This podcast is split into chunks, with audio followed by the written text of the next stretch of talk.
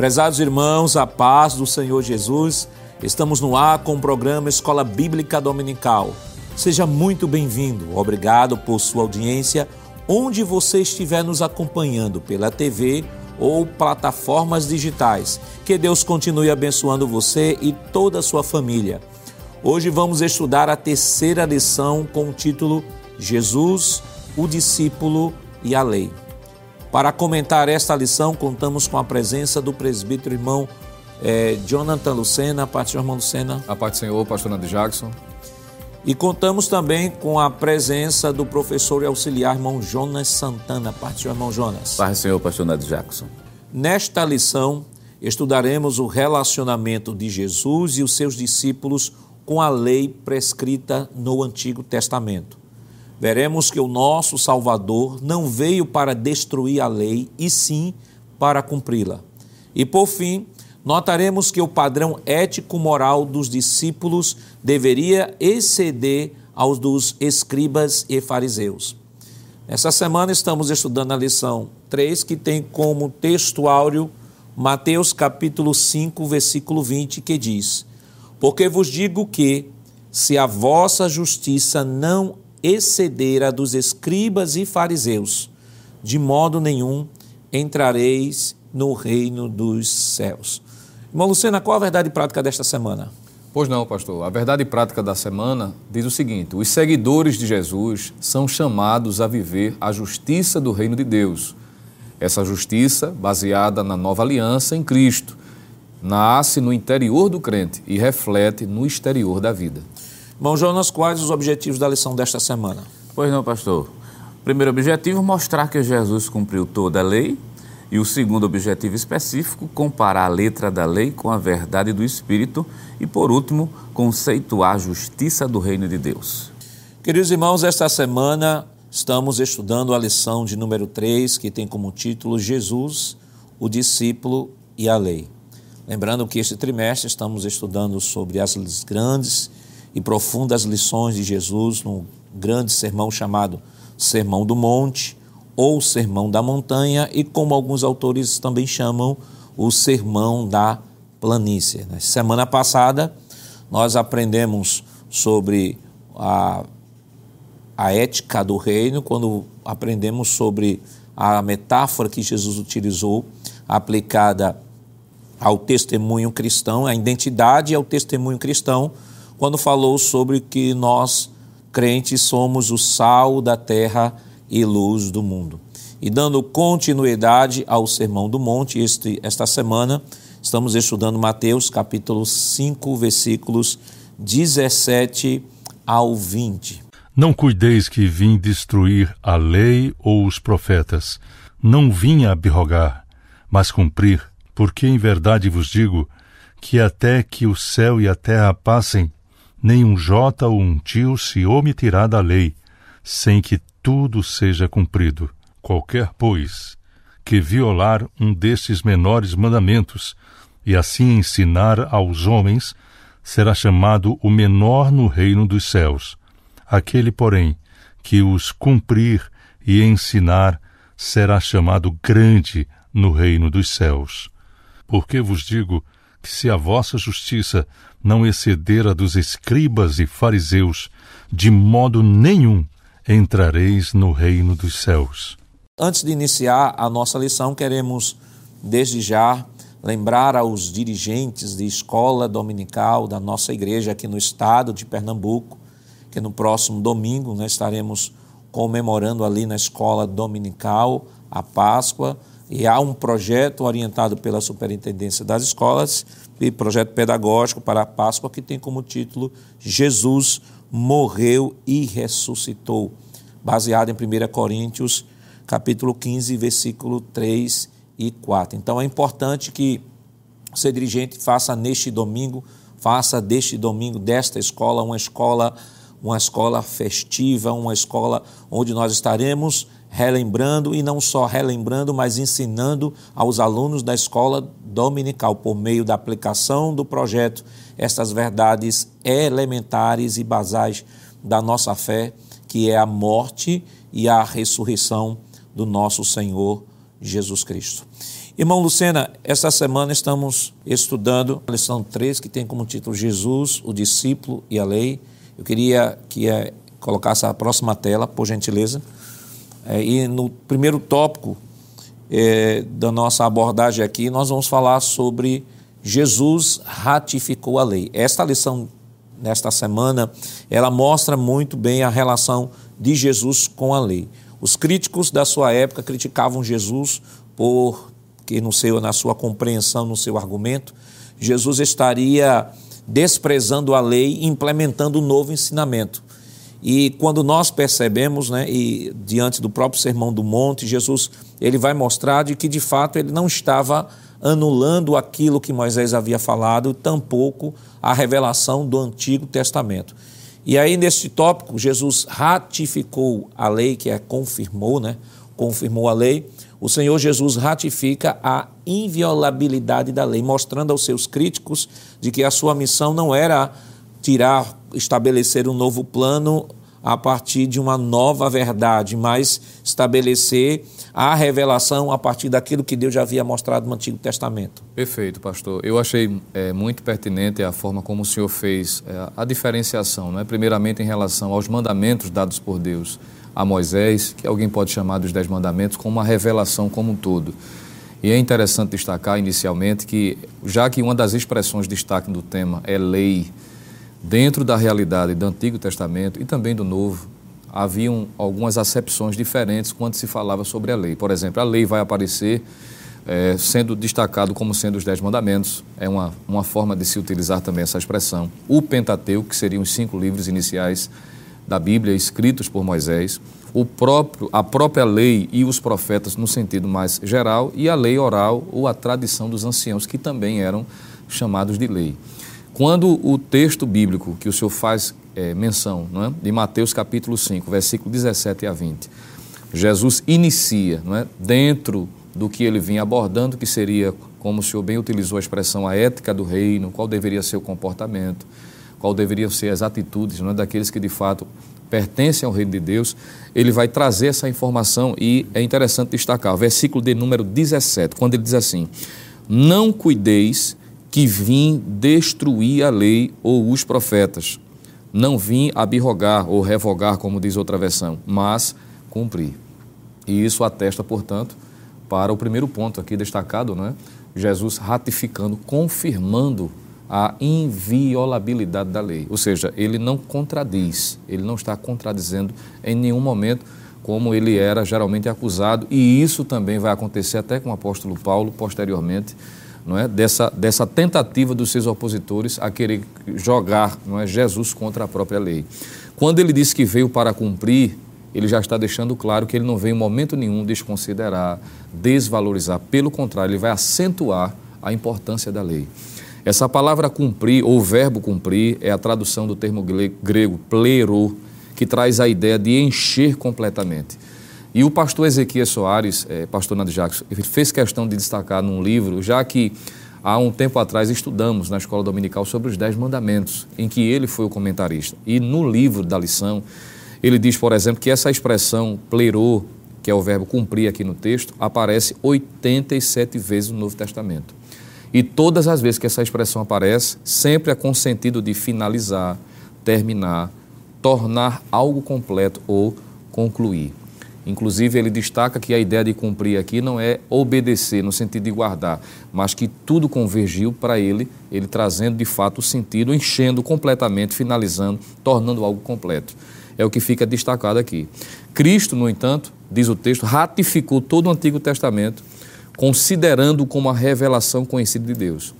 Inclusive, ele já chegou a se utilizar, por exemplo, em Lucas capítulo 24, versículo 44, da forma como se o Antigo Testamento era conhecido, quando ele fala de lei, salmos e profetas. E em momento nenhum ele contradiz.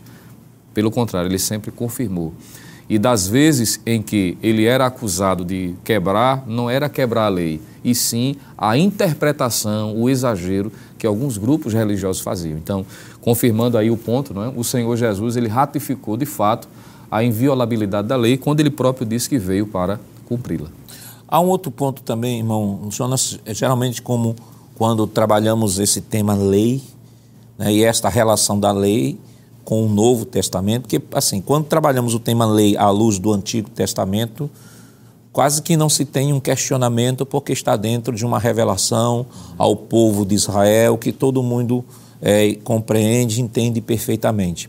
Quando esta lei ela passa a, a, a ser incorporada no Novo Testamento e começa a se utilizar as lentes do Novo Testamento para entender esta lei, aí algumas pessoas às vezes é, tomam algumas posições. Primeiro, de excluir, não, nada do Antigo Testamento serve para a gente. Primeira coisa que diz, nada do Antigo Testamento serve para a gente. Outras dizem, não, nós temos que incorporar tudo que está na lei do Antigo Testamento. E aí cria um outro problema, que é mesmo problema que os judaizantes criaram na época do Novo Testamento, que para isso o apóstolo Paulo escreveu o livro de Gálatas. Com relação à lei, a gente está falando aí sobre a relação de Jesus com a lei. Nós já vimos aqui a exposição do irmão, do irmão Lucena falando sobre que Jesus ratificou a inviolabilidade da lei. Quando nós falamos em lei, que aspecto da lei Jesus ratificou? É, a lei é um todo? Ou que lei Jesus está se referindo quando ele diz assim: Eu não vim revogar a lei e os profetas. Não vim revogar, mas vim para cumprir. Pastor, aproveitando ah, essa fala do senhor, muito importante, até para quem tá, quem não é professor, para entender que quando se fala de lei, o que é que vem realmente à mente? Aos dez mandamentos. Mas não está se resumindo somente aos dez mandamentos, está se falando da lei como um todo. E muitas vezes, há, também até no, no dito popular, de falar de lei moral, lei cerimonial, quer dizer, lei, lei civil, onde na verdade é para ser tratado como sendo a lei. A lei com aspectos. Essa lei tem sim o seu aspecto civil, voltado simplesmente para o conjunto de atividades, regulamentar o dia a dia do judeu, e tem justamente seu aspecto cerimonial, através dos sacrifícios que já foram é, propostos lá no livro de Êxodo. No entanto, o aspecto moral da lei, que é bom deixar claro que esse aspecto moral são princípios divinos, que independente de ser Antigo Testamento ou Novo Testamento, esse aspecto divino, essa lei moral, ela é eterna, porque ela provém realmente do próprio Deus. Então, o que foi que Jesus realmente ressaltou e ratificou? Ratificou a lei moral, que é aquela que não passa. O aspecto civil voltado para Israel, aspecto passou. O aspecto cerimonial também passou, mas o aspecto moral não. O que era pecado lá no Antigo Testamento ainda se continua, ainda não, se constitui pecado também no Novo Testamento. E é justamente por esse aspecto moral que Jesus ratifica, que o apóstolo São Paulo vai dizer em Romanos, capítulo 7, versículo 12, acho que merece ser lido aqui. É, Romanos, capítulo 7, que o apóstolo São Paulo vai deixar bem evidente, porque quem lê o livro aos Romanos muitas vezes pode ter aquela impressão que Paulo está indo de encontro, porque ele fala muito de circuncisão, incircuncisão. Mas Paulo ressalta esse aspecto moral dizendo, olha, a lei, capítulo 7, versículo 12, ela primeiramente ela é santa, e depois, e o mandamento é justo e bom. E além disso, versículo 14, porque sabemos que a lei é de caráter espiritual. O que é que ele está ressaltando? O aspecto moral, aquilo que não passa, aquilo que no Novo Testamento Jesus vai deixar bem evidente. Interessante que nessa lição a gente vai ver alguns grupos, né, feito fariseus e saduceus, que tornaram-se legalistas nesse aspecto, vendo somente a letra, que é bom deixar claro, a, a tradição dos homens ali, mas o aspecto moral, aquele aspecto divino, onde é que esse aspecto realmente ficava para os fariseus? Ele deixava de lado. Então Jesus ressalta.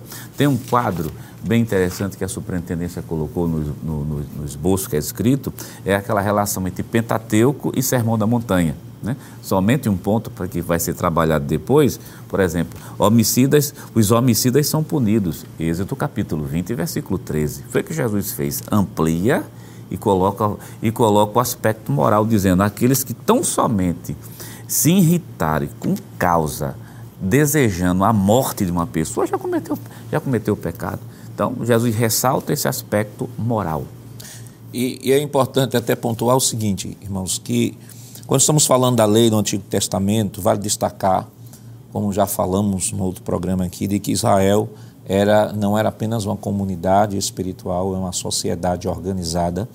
A lei para o hebreu, seja ela, claro que nós, quando estamos falando nos seus aspectos da lei, o aspecto moral, cerimonial e civil, estamos falando à luz de uma ótica do Novo Testamento. Mas no Antigo Testamento, o hebreu ele via, embora que tivesse esses três aspectos a lei, mas ele via tudo como lei de Deus. E a lei de Deus segundo o pacto deuteronômico, ele deveria ser obedecido. É, então, me obedeçam, Deuteronômio capítulo 28, vai falar: me obedeçam, observe os meus estatutos, os meus juízos, bendito será a tua casa, a tua entrada, a tua saída. Então, o hebreu, ele via a, a lei como um todo. Ok? Quando vamos para o Novo Testamento, que é a revelação, né, da, a, a revelação, o desvendamento da, da verdade que estava no Antigo Testamento. Então temos esta lente né, para separar o aspecto civil, o aspecto cerimonial e o aspecto moral da lei. Porque Israel foi o instrumento através do qual Deus trouxe não só as Escrituras, deu alguns privilégios à nação de Israel, como ser guia de cegos. Paulo vai falar isso lá em Romanos no capítulo 2. Você pode ver isso aí, são dez, dez privilégios que Deus deu ao povo de Israel no Antigo Testamento, só que no Novo Testamento, Jesus vem, cumpre toda a lei, e não só cumpre toda a lei, mas como o irmão Jonas bem colocou, né? Ele vai além disso, porque no Antigo Testamento alguém seria punido por aquilo que se fez dentro de um de um sistema jurídico legal, tinha que se arrolar testemunhas, tinha que ter o, o, o contraditório para que o indivíduo fosse julgado, ele seria ouvido pelos anciãos de Israel e a lei era aplicada. Só que no Novo Testamento, irmão, irmão Jona, irmão Lucena, Jesus deixa isso muito mais amplo quando ele diz assim: olha, qualquer um que no seu coração desejar, ele já cometeu pecado, Verdade, transgressão. Pastor. Inclusive, isso aponta não é, para a realidade final aqui dos pontos destacados, de que além do Senhor Jesus ratificar a lei moral, ele também ratificou a infalibilidade da lei. Não é? Aquilo que a lei já apontava como sendo a essência, não é? como sendo a realidade, como o próprio Paulo destacou, foi lido pelo professor Jonas, a questão espiritual. É interessante perceber, pronto, Jesus em Mateus capítulo 5, versículo 18, ele diz o seguinte: Porque em verdade vos digo que até que o céu e a terra passem, nem um jota ou um tio se omitirá da lei, sem, sem que tudo seja cumprido. Está apontando para a infalibilidade da lei, apesar dos opositores não é se levantarem contra, mas Jesus está afirmando dizendo que a lei vai ser cumprida. E cumprir aqui é diferente do versículo 17. Se cumprir aqui significa tornar a ser, acontecer. E não é a mesma expressão do versículo 17, mas dizendo que vai cumprir-se da forma como foi destacado no Antigo Testamento. Já que estamos falando sobre Jesus, o discípulo e a lei, antes de tratarmos especificamente como Jesus tratou a lei, qual era a relação dos judeus com a lei? E como isto e como o discurso de Jesus impactou os judeus de sua época? Mas isso é claro, nós estaremos comentando depois do nosso rápido intervalo. Voltamos já.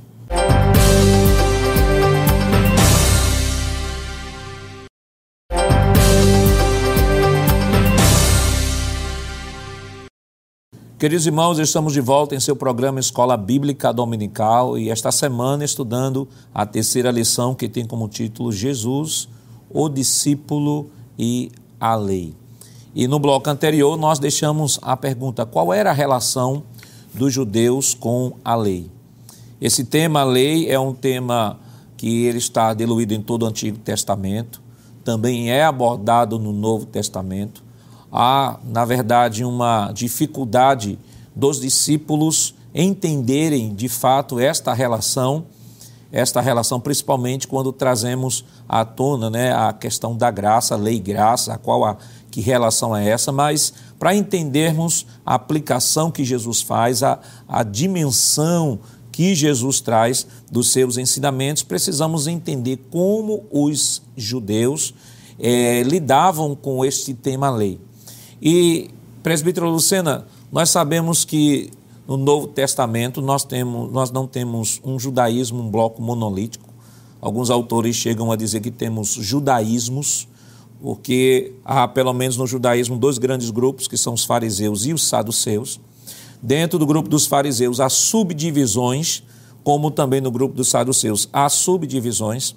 Embora o grupo dos saduceus, dos fariseus, fossem os mais populares, eles tinham uma forma, me parece, muito mais conservadora de lidar com, essa, com esse tema lei do que os saduceus. É verdade, pastor. E eles se destacavam por isso, não é? Além de serem ferrenhos opositores do ministério de Jesus, sendo, junto com os saduceus, os que mais provocaram dificuldades, inclusive em Lucas capítulo 15, não é? Fica claro que os fariseus eram considerados ou eram tidos dentro da sociedade judaica como sendo pessoas separadas. Né? Daí de onde vem o significado da palavra fariseu.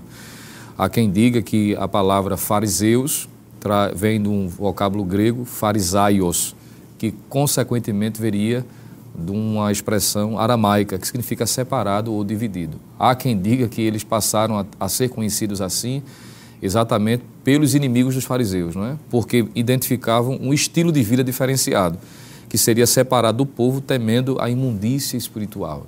Eram pessoas que viviam separados, não é? Até mesmo naquelas as pessoas que não tinham o mesmo ideal. Eles eram considerados, não é, por serem acrescentadores da tradição, colocando em pé de igualdade da lei. E aí onde é que está o problema? Porque os fariseus, eles eram conservadores, assim chamados, mas, sobretudo, eles acrescentavam à lei oral, à lei revelada do Antigo Testamento, a tradições, e isso foi o que Jesus também combateu, pastor. E como se diz respeito ao relacionamento deles em relação à lei, nós podemos encontrar alguns textos, por exemplo, quando lemos Mateus capítulo 23, o versículo de número 4, é identificado de que eles tornavam esses acréscimos à lei como sendo algo insuportável, a ponto de Jesus dizer assim, Mateus capítulo 23, versículo 4: Pois atam fardos pesados e difíceis de suportar, e os põem sobre os ombros dos homens. Eles, porém, nem com o dedo querem movê-los. Então era um grupo, não é, dentro do judaísmo que acrescentava a lei. Para eles a lei já não era só não era só a lei, era a tradição. Inclusive, há um texto de Marcos, se o senhor me permitir, de forma bem rápida, capítulo de número 7, que inclusive teve um, um momento acalorado entre Jesus e os fariseus, exatamente porque eles queriam é, insinuar de que os discípulos estavam em pecado, estavam errados.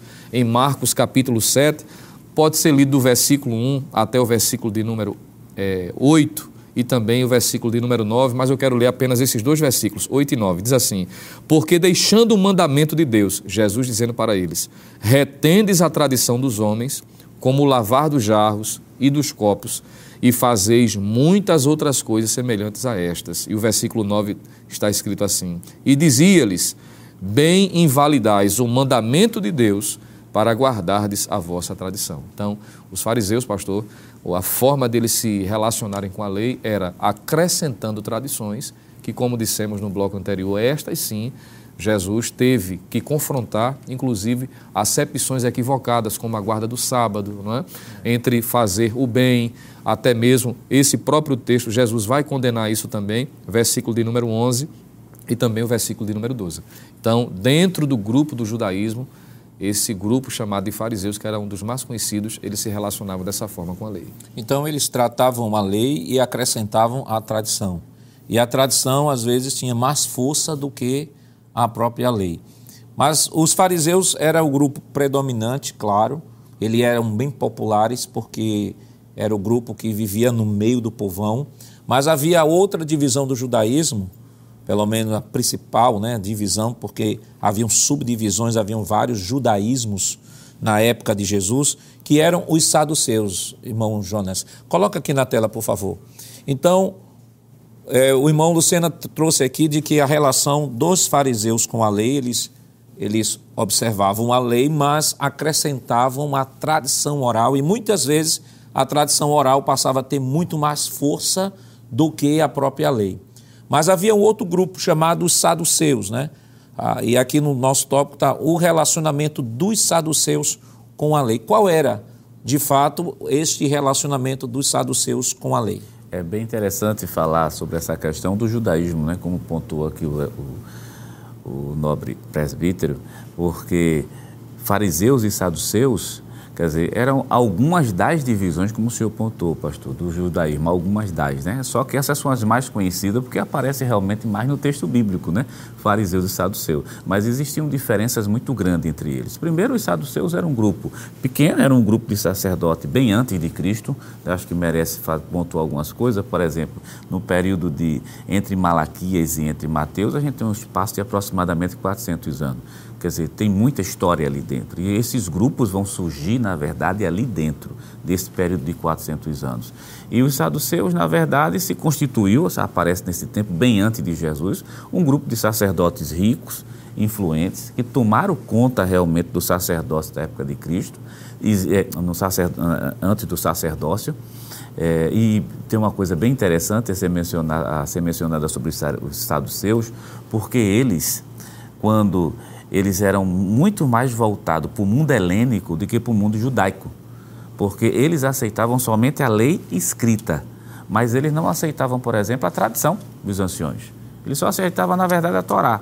E eles eram muito voltados principalmente para esse lado do desse lado político. É por isso que tem autores que dizem que eles não eram não se constituíam uma seita, mas tinham influência de partido político, eles tinham influência de escolas filosóficas, principalmente as chamadas escolas filosóficas gregas, e só aceitava, na verdade, a lei escrita. E o apóstolo São Paulo, em uma dada ocasião, mostra o que é que realmente os saduceus não acreditavam e naquilo que eles acreditavam.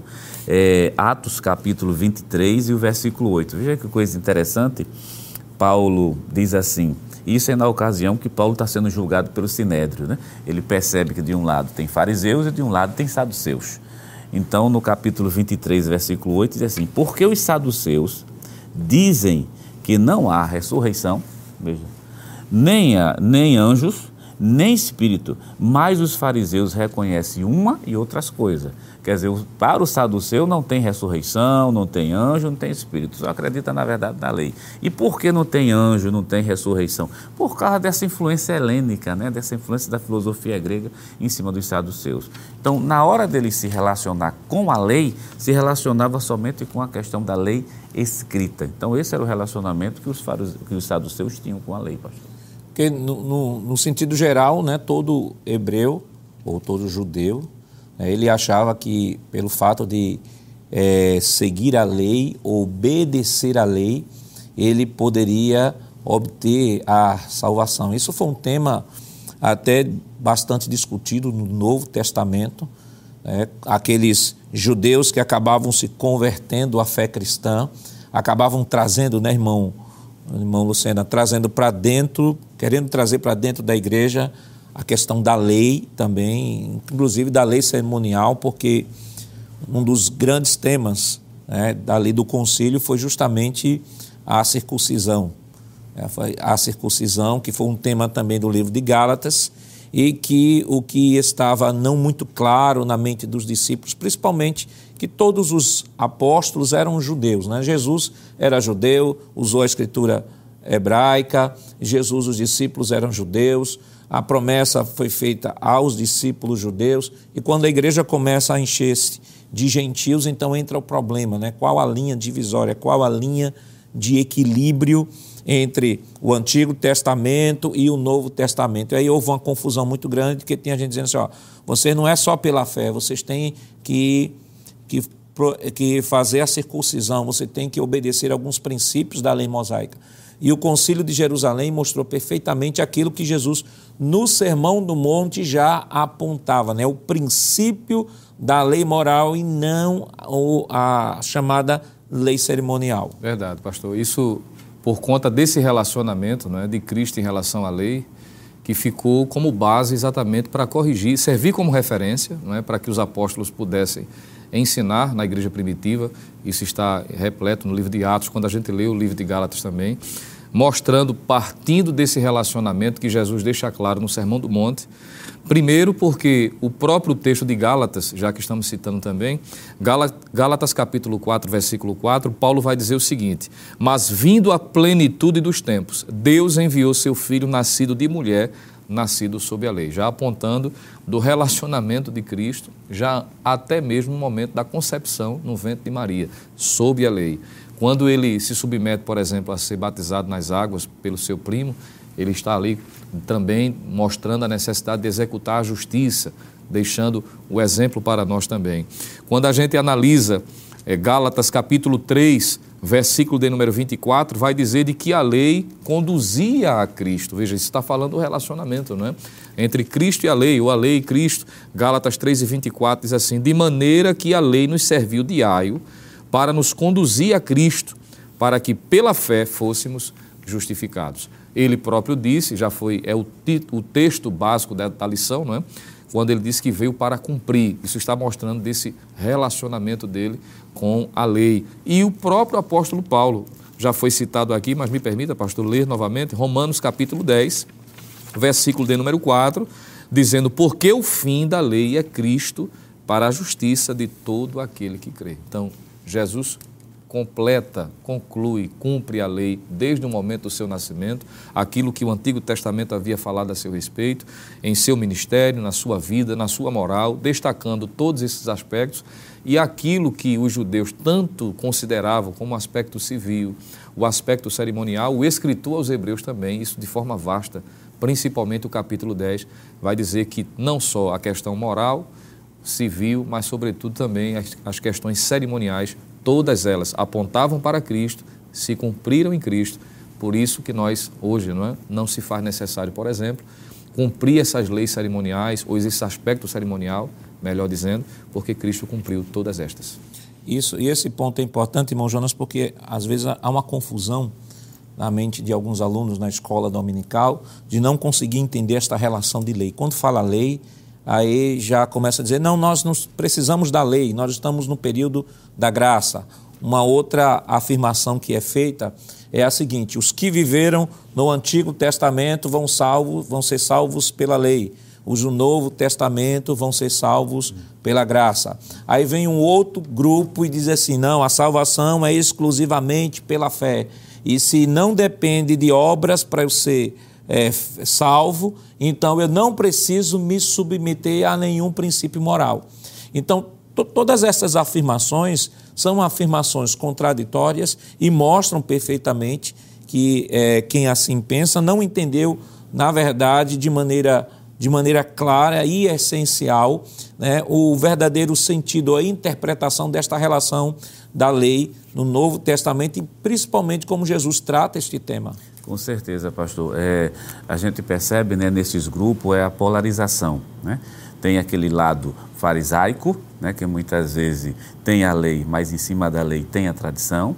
Tem um lado saduceu, que faltou até dizer que eles eram considerados conservadores porque os sacrifícios para eles eram o ponto mais alto e máximo era justamente sacrifício, mesmo sem acreditar em anjo, em ressurreição, mas o, é, é, o, é o puro legalista. Tem aqueles que não precisam, como o senhor mencionou, que acham que não precisa da lei para nada, que Cristo simplesmente é, colocou a lei de lado e disse assim, não serve mais. É bom deixar claro que Jesus não é, ele não veio, até o autor da lição diz isso no seu livro, ele não veio como revolucionário, ele não veio destruir o que já existia lá dentro, ele veio, na verdade, cumprir então, quando ele cumpre a lei, todas as leis cerimoniais é cumprida a partir dele. Quer dizer, a lei cerimonial aponta para Cristo, aponta para o sacrifício perfeito. Claro, as leis civis passaram. As leis cerimoniais, ou melhor, que é bom deixar claro, aspectos, né? Para ninguém achar que Sim. tem lei civil, lei ce... três leis, é uma lei só. Isso. O aspecto cerimonial aponta para Cristo. Já o aspecto moral, que é isso que esses grupos têm que entender, eles são divinos, são eternos, eles perpassam e Cristo deixa esse aspecto moral muito mais evidente do que aquele aspecto cerimonial que tinha lá atrás. Então, para quem diz que não precisa da lei, é só ouvir a fala de Jesus sobre questão de homicídio, como foi falado no primeiro bloco, né? Pecado será pecado, vamos dentro daquela concepção judaica, enquanto cometesse o ato em si, até o senhor mencionou, pastor, foi, mencionou. Ou, mas com Jesus, é, com Jesus é diferente, né? Com Jesus funciona assim. Muitas vezes o homicídio ainda não aconteceu de fato, real, mas aconteceu dentro do coração. Jesus disse, isso é pecado. Então ele trouxe a verdadeira essência da lei e disse, é isso, por isso que ela é espiritual, que ela mostra o pecado que está lá dentro do homem. O que não tem mais sentido é a lei cerimonial, porque ela foi toda cumprida no Senhor Jesus Cristo. Ou seja, nós não precisamos hoje mais sacrificar animais, sacrificar ovelhas, é, oferecer a Deus aqueles sacrifícios físicos, mas, claro, continuamos oferecendo sacrifícios que o autor chama, o autor de Hebreus chama de sacrifícios de louvor.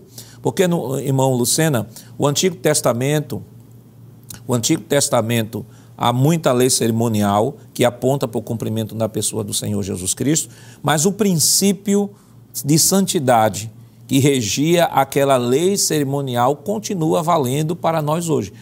Claro, quando, quando eu falo de princípio de santidade, não estou dizendo que hoje se continua a fazer sacrifício. Não estamos dizendo isso. O que estamos falando é que esses princípios, a principiologia da lei do Antigo Testamento, da lei cerimonial, continua valendo hoje, porque da mesma forma que o, que o, que o sacrifício deveria não ter defeito, o que a gente leva a Deus hoje deve ser a excelência da nossa alma, o que há de melhor do nosso ser, seguindo até o princípio né, do primeiro mandamento: amará o Senhor teu Deus de todo o teu coração, de toda a tua alma, de todas as tuas forças. Verdade, pastor, porque o padrão foi estabelecido, não é? são os princípios que a gente sempre fala.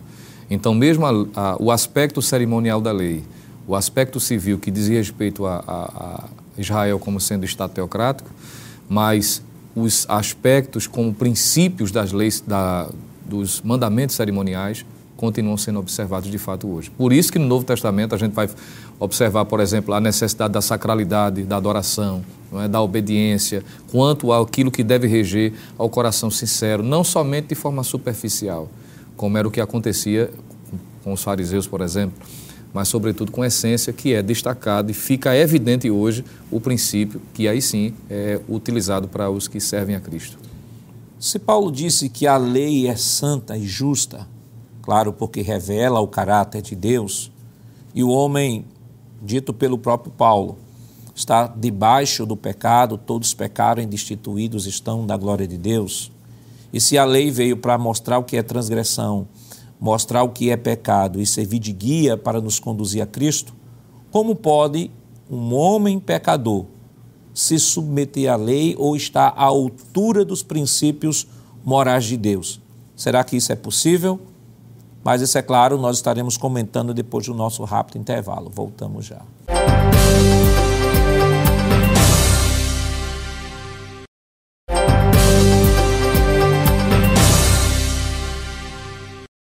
Queridos irmãos, estamos de volta para o último bloco do seu programa Escola Bíblica Dominical. Esta semana, estudando a terceira lição que tem como título Jesus, o discípulo e a lei. Né? E no bloco anterior, nós comentamos a relação dos fariseus ou dos judeus com relação à lei, dos fariseus, saduceus, dois principais é, blocos do judaísmo e também a relação de Jesus com a lei. E ficamos de comentar neste bloco sobre o padrão moral da lei de Deus para os discípulos. Mas antes de, de traçarmos né, e começarmos a comentar, traçarmos alguns pontos e comentar esta lição, este ponto, eu gostaria de indicar alguns livros aqui para os irmãos, ao professor de escola dominical que está atrás de referências, né, para enriquecer ainda mais a, a a exposição em sala de aula, nós temos aqui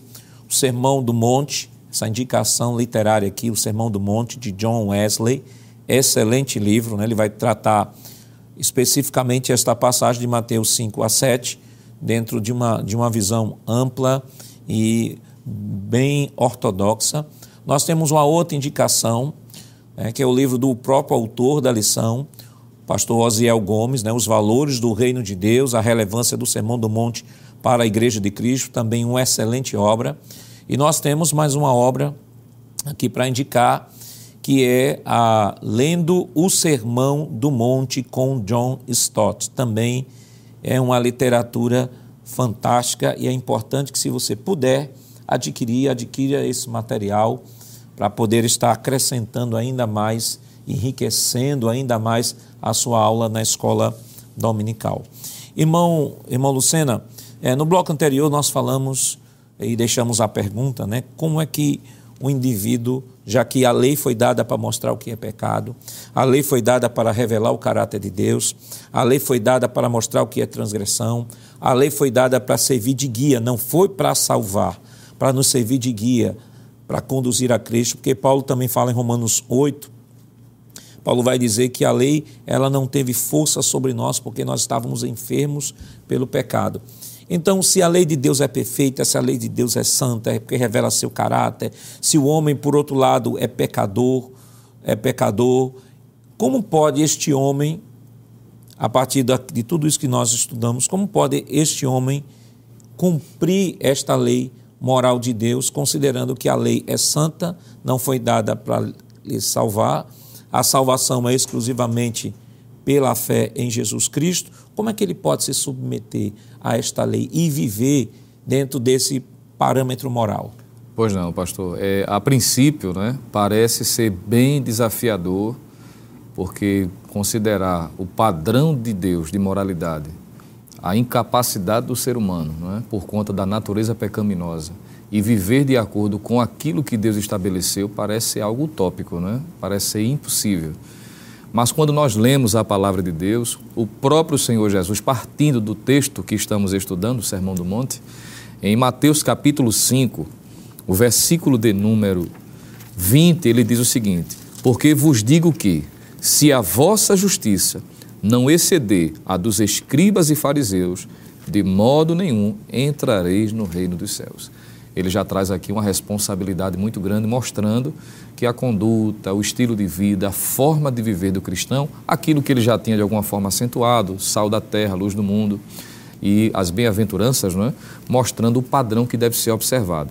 Primeiro, ele faz um contraste, pastor, de que a forma de conduzir-se de forma justa, correta, tem que ser diferente dos escribas e fariseus, que a gente já mencionou aqui, quais eram as principais características desses dois grupos porque a moralidade, a justiça que estes observavam era simplesmente artificial. Não é? O próprio texto bíblico vai dizer de que eles honravam de lábios, mas o coração estava bem distante. Isso é um princípio que vai se ver muito bem na conduta deles. De forma externa, não é? isso pode ser visto em Mateus capítulo 23, versículos 5 a 7. Quem está anotando pode, pode estar lendo esse texto também, quando diz que eles faziam determinadas é, rituais, comportamentos para serem vistos. Né? A preocupação deles era essa. E de forma simplesmente formalista. Isso está também em Mateus capítulo 6, versículos de 1 a 5. No entanto, a conduta do crente, salvo em Cristo, deve ser diferente. Deve ser interna, profunda, deve ser impressa no coração e isso através da experiência do novo nascimento. Que é aí onde é que está o segredo, não é? Aquilo que Deus já havia falado, por exemplo, através do profeta Jeremias, de que os mandamentos seriam colocados na tábua do coração, isso acentua que, diferente dos fariseus e escribas que se orgulhavam da sua obediência artificial, não é? mas o coração permanecia impuro, que Jesus vai tratar também, Mateus capítulo 23. Ele vai dizer que agora a justiça do reino trabalha de dentro para fora, partindo da experiência do novo nascimento. Paulo vai dizer em 2 aos Coríntios, capítulo 5, versículo de número 17, que aquele que está em Cristo, nova criatura é. As coisas velhas já passaram e eis que tudo se fez novo. Paulo já está mostrando de que a obediência, a conduta de forma justa, reta, íntegra, parte dessa experiência, de dentro para fora. É coração transformado. É? A motivação é diferente. A, a força que impulsiona agora a pessoa que passou pelo novo nascimento não é fundamentada na sua própria capacidade, mas a ação do Espírito Santo na vida dele. Em Romanos capítulo 6, versículo de número 17, Paulo vai dizer o seguinte, Romanos capítulo 6, versículo de número 17, dizendo que agora como novos, não é, transformados, regenerados, a nossa obediência parte do coração. Romanos capítulo 6, versículo 17, Paulo diz assim: "Mas graças a Deus, que, tendo sido servos do pecado, isso fala da experiência passada, ele diz assim: obedecestes de coração a forma de doutrina que fostes entregue. Versículo 18 ele diz: E libertados do pecado, do poder do pecado, foste, fostes feitos servos da justiça.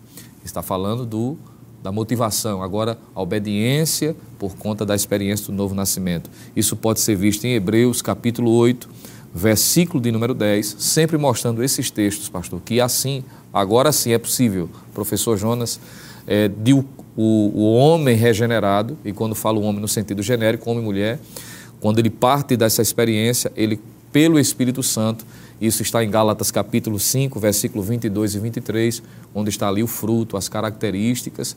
Ele pode obedecer, se submeter, o direcionamento de Deus, aquilo que ele estabeleceu, os princípios morais que foram conservados, resgatados pela graça, aplicado na vida do cristão. Então, tentando responder sua pergunta, pastor, é possível sim, contanto que passe pelo novo nascimento e que possa submeter a sua vida ao Espírito Santo, guiando, controlando, é o que Paulo diz também ao escrever a sua carta aos Gálatas.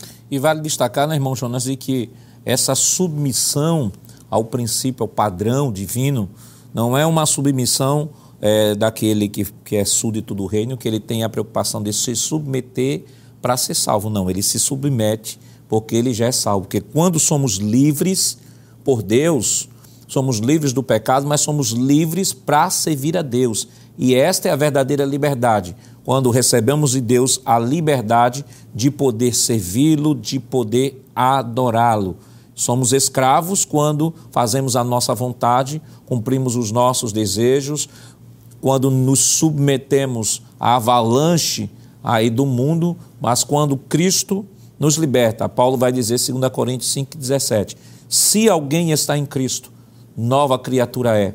As coisas velhas se passaram e eis que tudo se fez novo. Então, só é possível vivenciar os princípios morais de Deus à medida em que passamos pelo processo do novo nascimento e deixamos nos submeter, agora livres, submeter voluntariamente à lei do Espírito de vida que Paulo fala em Romanos 8. Com certeza, pastor. Se não for a ação sobrenatural do Espírito Santo na vida da pessoa, e se essa submissão não for de caráter voluntário, né? porque nós somos libertos, como o senhor pontuou, fomos libertos em Cristo Jesus.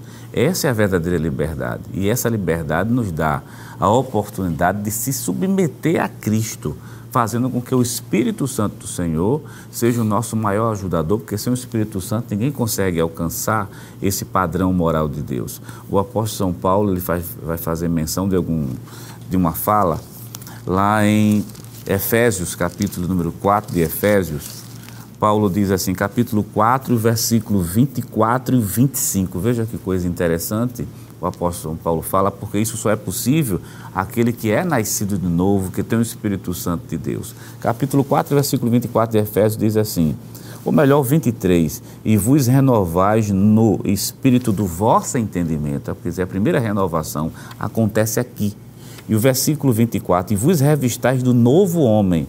Como é esse novo homem?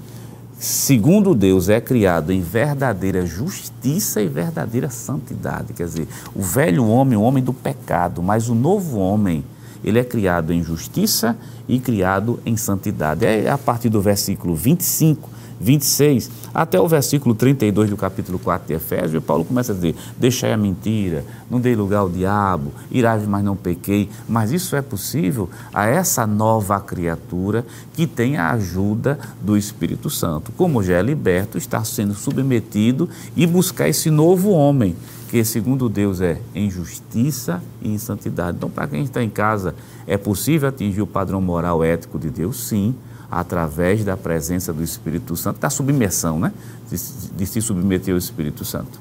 Porque pela natureza humana é impossível, né? A Bíblia diz que a letra mata e o Espírito vivifica. E a letra aí não é conhecimento, né? Que é Verdade. A letra mata aí é como se fosse um discurso anti-intelectual, não. A letra aí é a força da lei da lei do Antigo Testamento, porque ninguém é capaz de se submeter a esta lei. E agora, em Cristo Jesus, ele nos eleva ao status de poder cumprir o seu padrão moral, né, irmão? Com certeza, pastor. Porque ele cumpriu, não é? Nós, pela graça, porque estamos nele, então conseguimos de fato.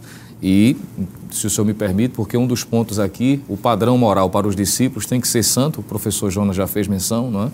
E o padrão moral da lei para os discípulos foi ampliado. E aqui é o X da questão, né? É. Porque há quem acha, pastor, que fazendo essa diferenciação, período da lei, período da graça, achando que o período da graça é mais simples, não é? É algo menos é, exigente. Sim. Quando a gente vai perceber, como já foi dito aqui, de que Jesus trouxe à tona por meio da sua vida, por meio do seu ministério, cumprindo o que ele veio para cumprir, que é a lei, ele trouxe de fato a essência. Eu achei essa expressão bonita que o senhor utilizou, a essência da lei.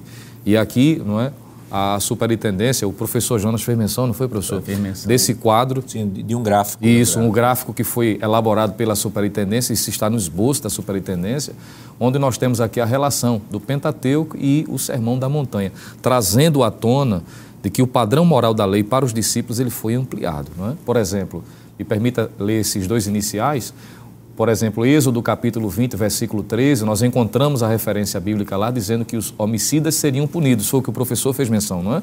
Aqueles, já no Sermão da Montanha fica claro que aqueles que tão somente se irritarem sem causa contra o irmão será réu de juízo. Então, vai na intenção, vai no sentimento. Que alguém pode dizer assim, mas é subjetivo, não cometeu o ato em si só foi o pensamento, ao se irritar sem causa, não, não cometeu, a, a, a, tirou a vida da pessoa, mas Jesus trouxe aqui a essência. Em Êxodo capítulo 20, versículo 14, está relacionado lá: os que praticassem o adultério seriam punidos igualmente. Já no Sermão da Montanha, trazendo a realidade não é? da ampliação deste, deste princípio, está revelado lá em Mateus 5, 28, não é? E eu queria ler aqui, Mateus capítulo 5, versículo 28, Jesus diz o seguinte: Eu, porém, vos digo, versículo 27, ouvistes que foi dito aos antigos, não cometerás adultério, que é o que está em Êxodo 20, versículo 14. Eu, porém, vos digo que qualquer que atentar numa mulher para cobiçar, já em seu coração cometeu adultério com ela. É o que está relacionado aí, mostrando de que a, no, na dispensação da graça foi-se alcançado a essência, não é? que de fato foi destacado aí no sermão, destacado, digo, no Sermão da Montanha. E vale mencionar, pastor, também, é, só pegando aqui a deixa do presbítero irmão Lucena, é, esses dois últimos, essas duas últimas sessões desse quadro, é olho por olho e dente por dente. Quer dizer, na lei isso é mais fácil ser praticada. Né? Quer dizer, bater, é, a, velha, a velha máxima, bateu, levou, né? Bateu, levou. Mas quando chega no Novo Testamento, Jesus amplia porque lá, olho por olho, dentro por dentro, está dizendo que toda ação tem a consequência. Então, quando chega em Mateus capítulo 5, versículo 39 a 42, Jesus diz, espera aí, é pagar o mal com o bem. Isso não é fácil, a não ser com a ajuda do Espírito Santo de Deus, que habita dentro do crente, que faz com que esse crente venha pagar o mal com o bem. A, no Pentateuco seria amar o amigo e aborrecer o inimigo. Quer dizer, se tornaria até mais fácil, vamos dizer assim, para o legalista. Mas Jesus diz o seguinte: amar os inimigos, inverte e bem dizer os que vos maldizem, fazer bem àqueles que vos odeiam e aqueles que perseguem vocês. Está lá registrado em Mateus capítulo 5, versículo 44. Observe que o que Jesus fez foi pegar a essência. Nós encontramos tudo isso do Sermão da Montanha também na lei, mas em essência. Por isso, professor, é importante que você planeje a sua aula, estude a sua lição com antecedência, prepare dentro de cada tópico, né? Mais ou menos você vai ter uma hora de exposição, prepare cada tópico dentro de um tema ou dentro de um tempo específico para que você possa correr toda a lição. O segredo de uma lição bem abordada é fazer um planejamento antecipado, lendo as referências que o autor aborda. De repente, se tem alguma referência que você acha mais importante tratar em sala de aula e explicar, veja aí essa referência, destaque, estude, para que você possa, dentro do tempo que lhe é dado, fazer uma abordagem é, coerente, fazer uma abordagem objetiva e clara para que o seu aluno, ao sair da escola dominical, possa ter em mente, possa ter guardado em seu coração as verdades que precisavam ser ensinadas naquele dia. Queridos irmãos, os fariseus e saduceus e escribas se relacionavam com a lei de modo legalista. Além disso, acrescentaram muitos preceitos humanos. O Senhor Jesus, por sua vez, cumpriu a lei e ressaltou o princípio moral santo da lei que deve nortear a vida de todo cristão. Que Deus continue abençoando em nome de Jesus. Queridos irmãos, depois de uma lição tão maravilhosa, vamos orar ao Senhor. Irmão Jonas, vamos orar? Vamos orar. Senhor, meu Deus, meu Pai, meu Criador, queremos nesse momento, meu Pai, te agradecer pela oportunidade de estarmos aqui com os teus filhos, aprendendo a tua santa, rica e gloriosa palavra. Queremos te pedir nesse momento, meu Pai, pelo pastor presidente, pastor Ailton José Alves, homem de maior responsabilidade sobre essa igreja, usa de misericórdia também com toda a superintendência. Pai eterno, abençoa aquele professor que vai dar aula, abençoa cada aluno, abra o entendimento, que teu Espírito Santo venha ser o verdadeiro professor, trazendo luz ao nosso entendimento para aprendermos mais a tua palavra. Nos ajuda, meu Deus, a colocar em prática tudo isso que nós aprendemos, que a tua palavra vem nos ensinar, pois queremos ser mais santos e chegar mais perto de ti. Nos ajuda por intermédio do teu Espírito Santo, te rogamos e te pedimos isso no nome santo e justo de Jesus. Amém. Já estamos finalizando o programa de hoje, onde estudamos a terceira lição do trimestre com o tema Jesus, o discípulo e a lei. Na próxima semana estudaremos a quarta lição com o seguinte tema: Resguardando-se de sentimentos ruins. E esperamos contar com sua companhia. Lembrando que o programa Escola Bíblica Dominical vai ao ar na TV toda sexta-feira às 21h30 e no sábado às 16 horas. Também está disponível no formato podcast no Spotify e em nosso canal no YouTube, Rede Brasil Oficial. Acesse o canal, se inscreva, ative o sininho e compartilhe nossa programação. Obrigado por sua audiência e até o próximo programa.